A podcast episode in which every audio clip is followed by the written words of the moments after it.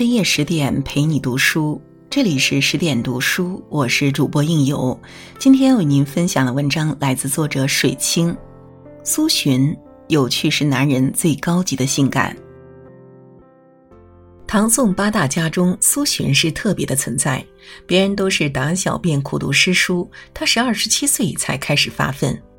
其他七位至少都有进士功名，都曾在朝做高官，他两样都不沾。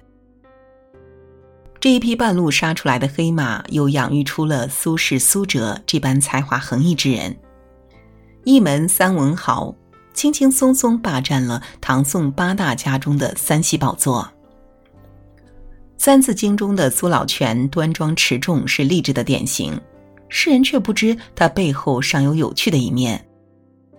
朱光潜曾说：“我生平不怕呆人，也不怕聪明过度的人。”只怕对着没有趣味的人，要勉强同他说应酬话，真是觉得苦也。对于男人来说，有趣可真是最高级的性感了。男人的有趣在于浪漫洒脱。苏洵出生于四川眉山，自小就比同龄人聪慧。七八岁时，他开始学习断句、做诗文，但他偏偏志不在此。当时的四川经过战乱的洗礼，读书科考的风气并不是很盛，再加上四川物产丰饶、风光明丽，川人更乐意舒适的过着自己的安逸日子，而不愿求学做官。苏洵的父亲名为苏旭，为人非常可爱，他胸怀旷达，为人淡泊。当二儿子苏焕考中进士的喜报传来之时，他在村口下完棋后。才不紧不慢地颠着毛驴回了家，这种有趣又放达的天性影响了苏洵，乃至之后的苏轼。作为当地名门，苏洵的父亲苏旭常鼓励孩子读书，但奇怪的是，他对大儿子和二儿子管教甚严，对于小儿子苏洵却是纵而不问。纵情游览祖国壮丽河山的李白。影响了宋朝的一大批文人侠士，年少的苏洵也颇受其影响。平日里最爱的就是游山玩水。为何纵其西游山水？苏旭认为苏洵才智过人，不应为科举考试中的诗赋句读等学所束缚。况且凭他的才华，只要下决心苦读，是不愁大究六经百家之说的。再者，苏洵饱览名川大山，拜师访友，本身也是一种学习。在某种程度上讲，这种学习方式开阔了眼界，喂大了格局，更利于苏洵的长远发展。知子莫若父，旷达的苏洵给了苏洵野蛮成长的空间，让他烂漫洒脱的天性得以自由舒展。不得不说，这是苏洵的幸运。直到那一年，苏洵的二哥苏焕也同大哥苏旦一样考中了进士，苏洵很不服气。十八岁那年，不服气的苏洵第一次参加科考，他本以为读书是件简单事，只要稍加努力便可一举成名。不出所料，在乡试中一路佛系放养过来的他便折戟了。就在大家都以为他要痛改前非之时，苏洵竟一拍大腿，把书一抛。继续游山玩水去了。这个任侠儿尚没有家口之累，他洒脱不羁的登山访友、谈诗论艺、探寻古迹，洋洋洒洒的写下了不少诗作，如这首《一山送人》，颇有几分李太白的风骨。少年喜奇迹，骆驼鞍马间，纵目视天下，爱此宇宙宽。山川看不厌，浩然遂忘还。张岱曾说：“人无癖不可与交，以其无深情也。”所谓有多不正经，就有多深情。有趣的人都带点执着的癖好，他们不端持，不拘束，至情至性，天性烂漫洒脱。他们对于生活时刻保持着新鲜。对未知的领域有足够的勇气去探索，如此跳出了无趣的藩篱，活得有趣，对这个世界始终保持着天真烂漫的好奇心，这才是人生的最高境界。男人的有趣在于乐天豁达，婚后，苏洵仍游荡不学。他的妻子程氏出生于书香门第之家，对于丈夫的西游，她也心中担忧，但从未加以冷眼和逼迫。程氏自有其方法，她默默地教孩子们读书认字，这让苏洵深感羞愧。他渐渐地意识到自己的不思进取，将来可能无法成为孩子们的好榜样。苏洵母亲去世那年发生的事，直接触动他二十七时发愤。二哥让他写一些文章来赞美名山大川，他却发现自己虽游历过不少地方，等到真正要下笔时，却是腹中空空，无法把眼前的壮丽美景画成笔下万言。二哥让他编写苏家族谱，看到祖先的事迹，苏洵更觉羞愧难当，终于如饥似渴的开始读书。有一天，程氏见他因读书而没吃早饭，便把粽子和白糖端到了他面前。谁知苏洵却把砚台上的墨汁错当成了白糖，用粽子蘸着吃得津津有味。等程氏再回来时，发现他嘴上全是黑乎乎的墨汁。从二十七岁到三十七岁，苏洵至少参加了四次科举考试，但皆不中。反倒是两个儿子苏轼和苏辙，都如同考神附体，全都轻轻松松登了科。无奈之余，苏洵自嘲地写了首让人忍俊不禁的打油诗，也是乐观豁达的很。莫道登科易，老夫如登天；莫道登科难，小儿如石阶。反复落榜之后，他做出了一个让人意想不到的决定：不考了。他认为科考所学内容不值得去学，并且他还一把火烧掉了自己为应付科考所写的几百篇旧稿，觉得他们实在浅狭可笑。诗人替他发愁：断了科考之路，这辈子还能熬出头吗？科举制度在宋代已日趋完善。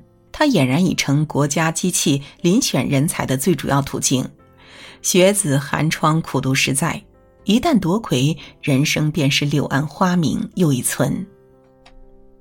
主动关上科考大门的苏洵是乐天豁达的，他相信自己能够杀出一条新路，实现人生的逆袭翻盘。弃考之后的苏洵，每日里端坐书斋。苦读《论语》《孟子》和韩愈等诸子百家之文，他深深地潜入古代文化学术思想的大海，穷究圣人著作的精粹之处，考证古今治乱成败的原因，不断的读深读宽，思想渐渐开合自如。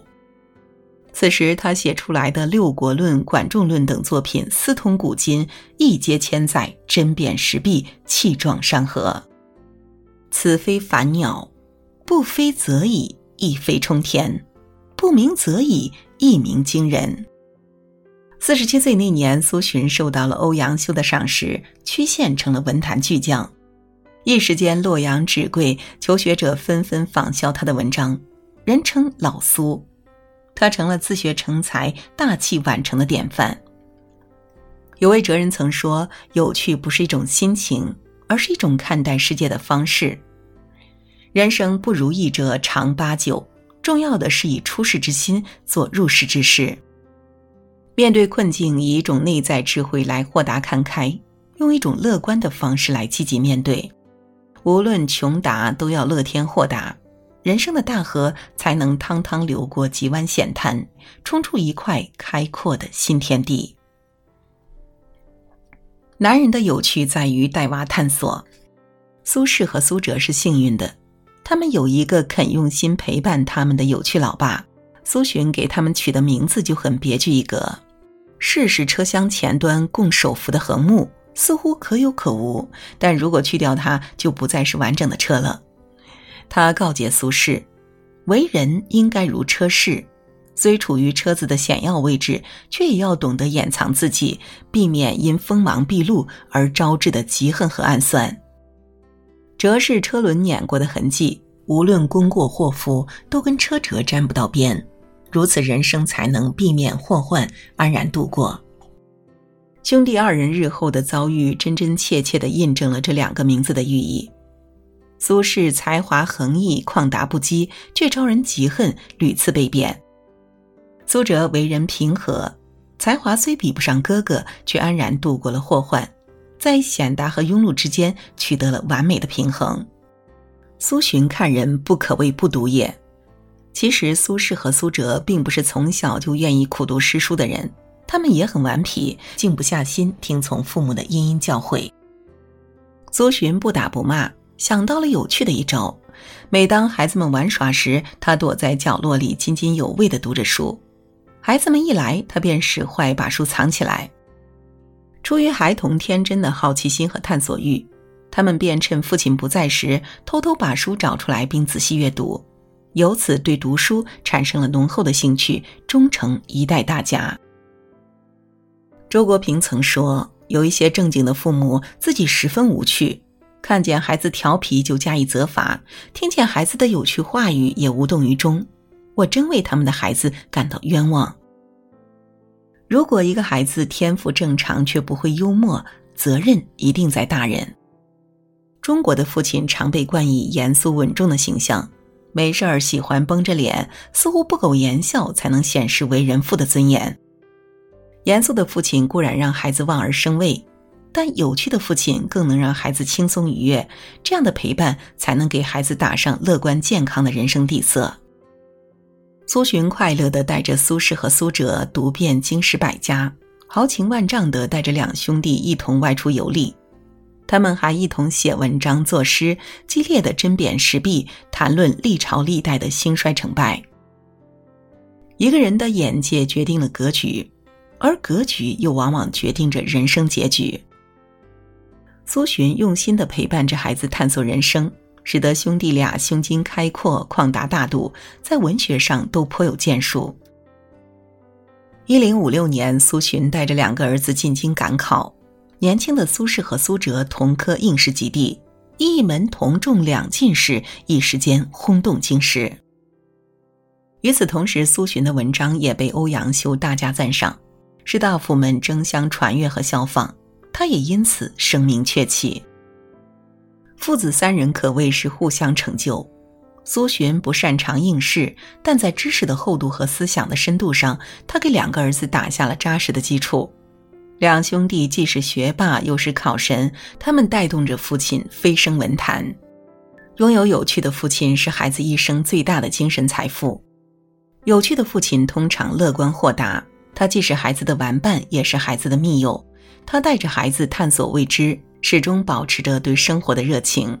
即便将来遭遇不幸，孩子也能心怀美好，旷达以对。既浮游于天地，妙沧海之一粟。有这份开阔明朗，还有什么过不去的坎儿呢？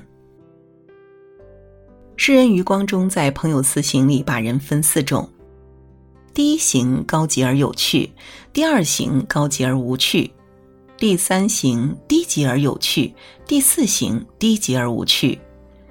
可见，有趣是做人的最高境界，是为人最高级的魅力。那么，怎样的人才算得上是有趣呢？对世界永远保持着好奇心，有强烈的探索欲，有超然幽默的心态来面对不确定的人生。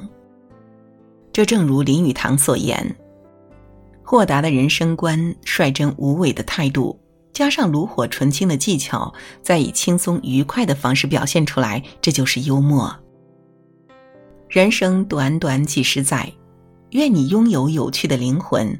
活得洒脱从容，配得上这世间的一切美好。好了，今天的分享就到这里。更多美文，请继续关注十点读书，也欢迎把我们推荐给你的朋友和家人，一起在阅读里成为更好的自己。我是应由，让我们在下个夜晚再会了。